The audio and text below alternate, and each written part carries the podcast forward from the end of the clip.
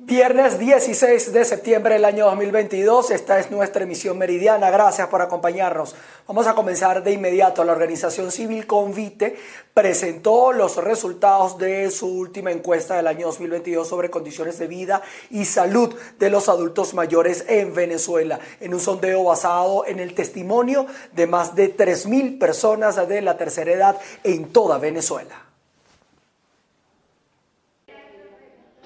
Sí, gracias por el contacto. La Asociación Civil Convite presenta este viernes los resultados de su encuesta sobre las condiciones de vida y salud de los adultos mayores durante este 2022. A mi lado se encuentra Yaniret Fernández, ella es coordinadora de investigación precisamente de Convite. ¿Cuáles han sido los mayores hallazgos de esta encuesta durante este año?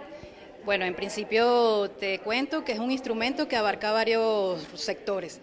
Eh, ahí abarcamos servicios públicos, acceso a la salud, acceso a la alimentación y hay un capítulo también dedicado a la COVID porque todavía, todavía no hemos salido de la pandemia.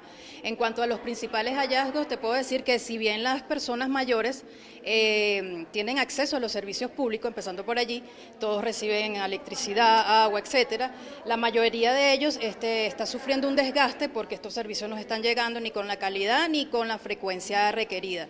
Sufren interrupciones constantes, eh, sobre todo en el tema del agua, es el peor servicio calificado esta vez, los demás fueron calificados de forma regular, pero el agua fue el que se llevó el peor resultado, porque si bien tienen acceso a agua por tubería, generalmente lo tienen de una vez a la semana, quizás hasta una vez al mes. Eso en cuanto a los servicios. En cuanto al acceso a la alimentación, la mayoría de las personas mayores recibe la caja CLAP, no dependen al 100% de ellas, pero sí es importante, a pesar de que no es la mejor calidad en cuanto a alimentos, pero si la necesitan, eh, la reciben mensualmente. Esto cambió un poco con respecto a las dos ediciones pasadas porque es un instrumento que venimos aplicando desde 2020.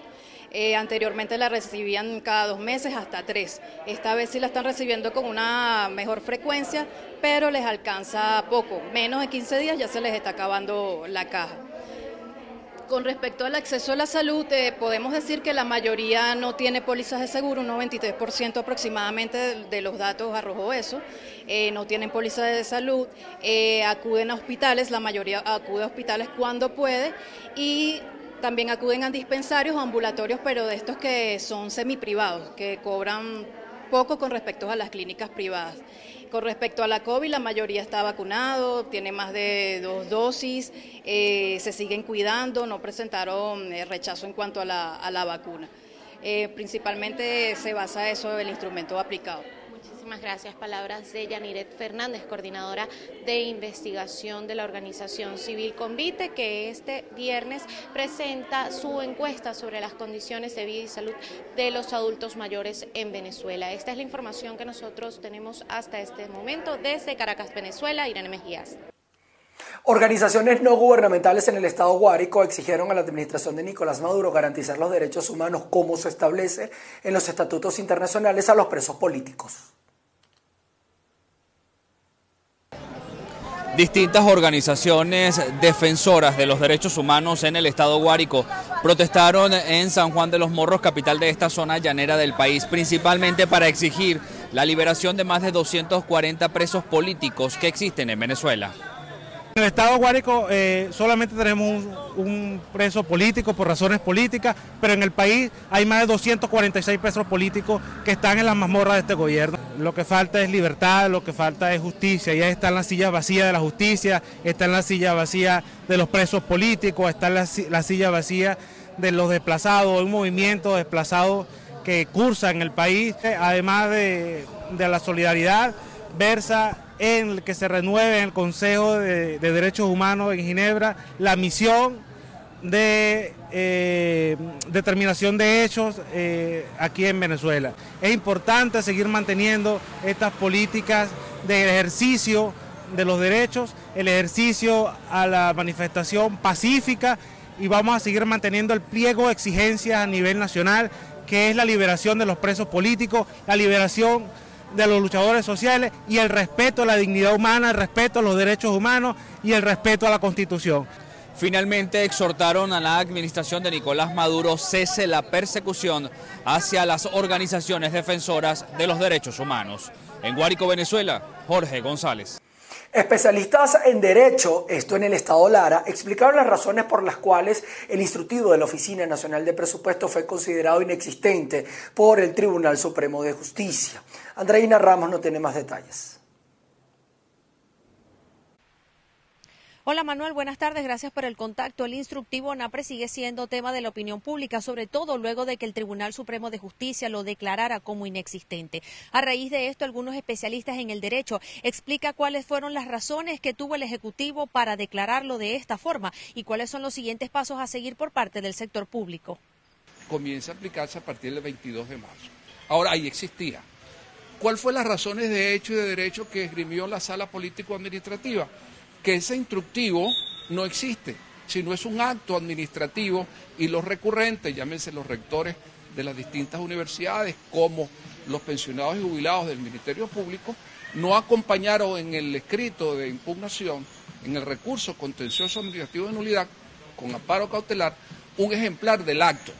Y en consecuencia, como que trataron de tasajear un poco el recurso aduciendo los magistrados de la sala político que efectivamente estaban en presencia de un acto inexistente porque los recurrentes no acompañaron un ejemplar del acto. le digo a los magistrados, ¿se está aplicando ese acto inexistente? Pues claro, existe, lógico, pero en puridad jurídica no se lo domina acto administrativo, que fueron las razones de derecho esgrimidas en cuanto a la aplicación de los requisitos del artículo 18 y 19 de la ley orgánica de procedimiento administrativo, la LOPA, el sello, el alcance, las características del mismo, así como la fecha de emisión y la producción de sus efectos jurídicos.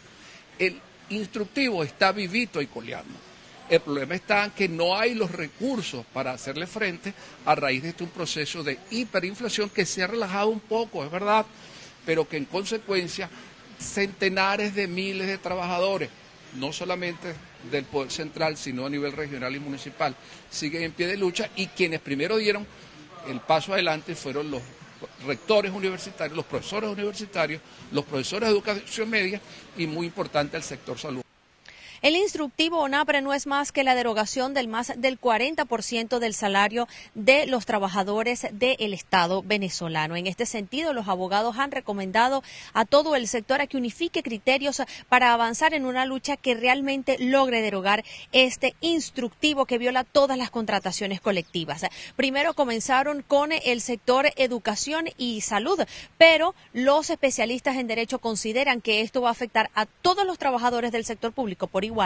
Desde Barquisimeto, en el estado Lara, reportó para ustedes Andreina Ramos. Pequeños y medianos industriales y también los artesanos en el estado Carabobo mantienen altas expectativas por la venidera reapertura de la frontera colombo-venezolana. El cierre de relaciones diplomáticas y comerciales afectó a millones de venezolanos y colombianos eh, que por décadas intercambiaron mercancía, lo que se convirtió en un mercado negro. Hoy la expectativa es enorme para los empresarios. En este momento estamos a la expectativa de la apertura de la frontera colombo-venezolana, lo cual nos va a traer muchos beneficios, donde ya nuestros productos buscan nuevos mercados, un mercado cercano como es el colombiano y bueno, para lograr esa competitividad hemos estado hablando muchísimo con, las alcaldías y, los gobernadores, buscando la manera de que los impuestos y las cargas impositivas sean un poco más favorables para nosotros, porque esas cargas impositivas siempre llegan al producto final y a veces salimos de mercado por eso, por esa carga impositiva. Eh, igualmente, en este momento la, la, balanza comercial entre Colombia y Venezuela está en 90% a favor de, de Colombia, 10% eh, es la participación de Venezuela. Con esto estoy seguro de que nuestra balanza se va a mejorar, vamos a tener más productos exportables hacia Colombia y aparte que estamos muy interesados en el mercado colombiano. Para la Cámara de Pequeños, Medianos, Industriales y Artesanos, la prioridad será comprar materia prima para algunos sectores que esperan producir en Venezuela. Desde el Estado Carabobo, región central de Venezuela, reportó para ustedes Ruth Laverde. En este sentido nos venimos a Colombia porque una de las medidas que se ha conocido para permitir el ingreso de vehículos desde Venezuela hasta este país es que tengan su seguro vehicular vigente. Esta medida también aplicará para todos los conductores nacionales donde se les pedirá para cualquier trámite. Según la Agencia Nacional de Seguridad Vial, en el país hay 8.170.000 vehículos que no tienen vigente el seguro obligatorio para accidentes de tránsito SOAT. Esto significa que el 47% del parque automotor que está contemplado en 17,3 millones de carros en el país no cumple con esta obligación. En el caso de los propietarios de vehículos venezolanos que ingresan a Colombia, también necesitarán tramitarlo. La próxima semana habrá una reunión al respecto, pero lo que ha trascendido es que no bastará con el seguro de responsabilidad civil vehicular RCB que se usa en Venezuela, porque no es igual al seguro colombiano. En Colombia, por la baja cobertura actual del SOAT y el incremento del parque automotor, se teme que haya mayor siniestralidad vial en el país, por lo que el ministro propuso que para todos los trámites ante organismos de tránsito y transporte se exija que el titular tenga seguro de accidente vigente. También, Reyes ha revelado que se está estudiando bajar el precio del SOAT a taxistas y motociclistas en compensación por lo que va a aumentar el precio de la gasolina. Así se les da un beneficio, pero se actúa contra la evasión. Otra de las medidas será actualizar el Código Nacional de Tránsito.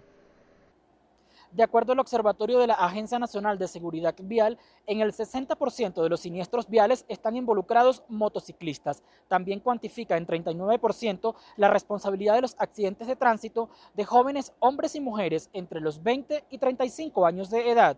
En Bogotá, Miguel Cardosa, BPI TV.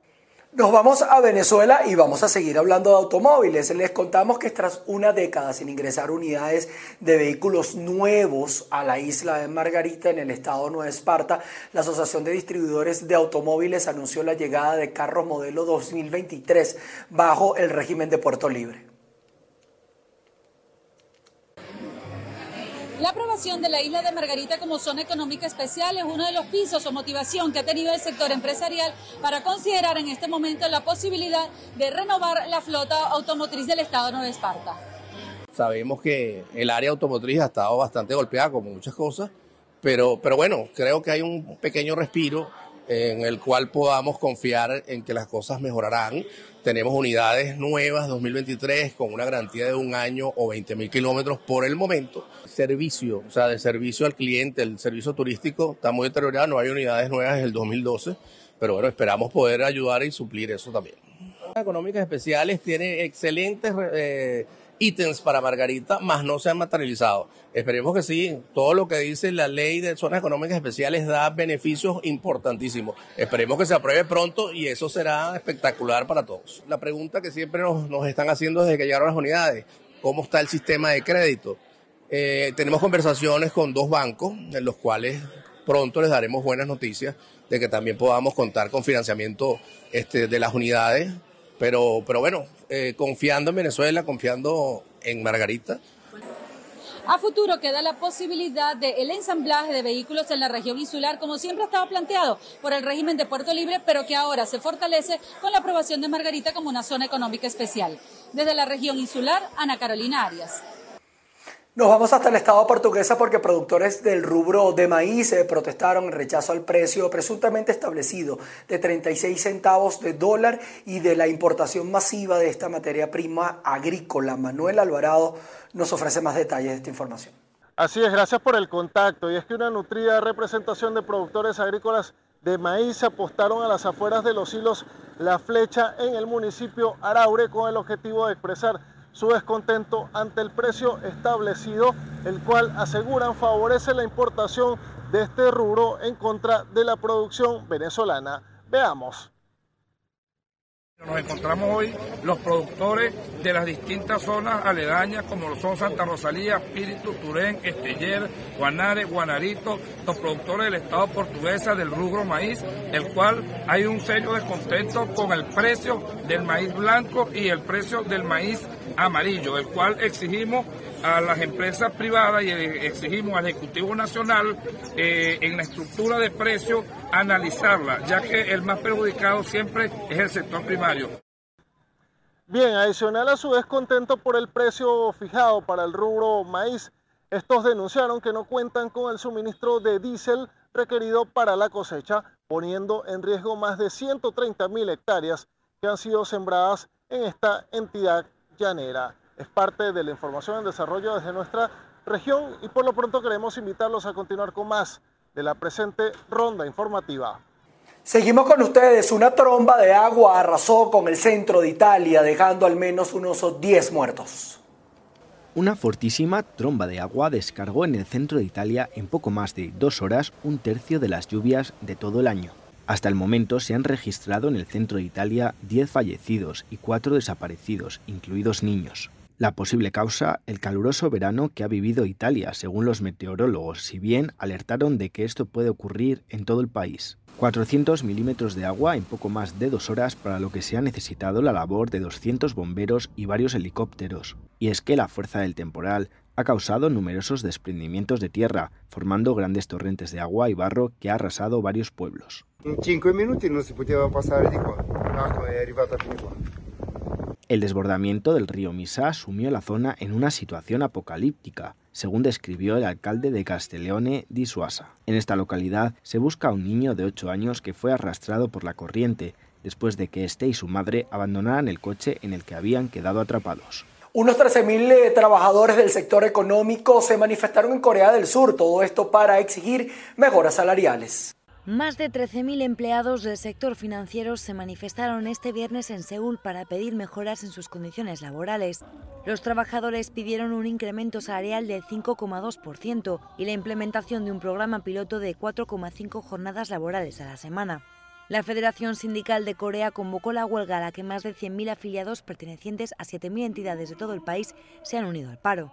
El gran seguimiento que ha tenido la manifestación en Seúl ha provocado importantes atascos en el centro de la ciudad y obligado incluso a modificar las rutas de los autobuses de la empresa municipal de transporte. Este sábado, ciudadanos van a marchar en Belgrado, esto en Serbia, por la prohibición, presuntamente por eh, razones de seguridad, del desfile del orgullo LGBTIQ. Veamos. Los organizadores del Europride 2022 en Belgrado anunciaron este viernes una marcha de protesta el sábado por la prohibición del desfile del orgullo por posibles problemas de seguridad debido a una protesta paralela de activistas antiglobalistas. La policía advirtió del alto riesgo para la seguridad y el peligro de la violencia y de destrucciones. Los organizadores entregaron este viernes al gobierno serbio una petición con 27.000 firmas que exigen al presidente de Serbia y a la primera ministra que hagan posible la celebración de Europride 2022 tal y como estaba planeado, incluyendo la marcha del sábado. Entre 2009 y 2013, el alto tribunal había dictaminado cuatro veces que las prohibiciones de la Marcha del Orgullo eran inconstitucionales. Belgrado fue elegida en 2019 para ser sede de Europride 2022, como la primera ciudad del sudeste de Europa en acoger este evento. Bien, y con esta información nosotros colocamos punto final a nuestra emisión en Meridiana. Vamos a seguir actualizando información para ustedes a través de avances eh, informativos y también nos volveremos a encontrar nuevamente en, a las 6 de la tarde en nuestra emisión central de noticias. Se les quiere. Chao, chao.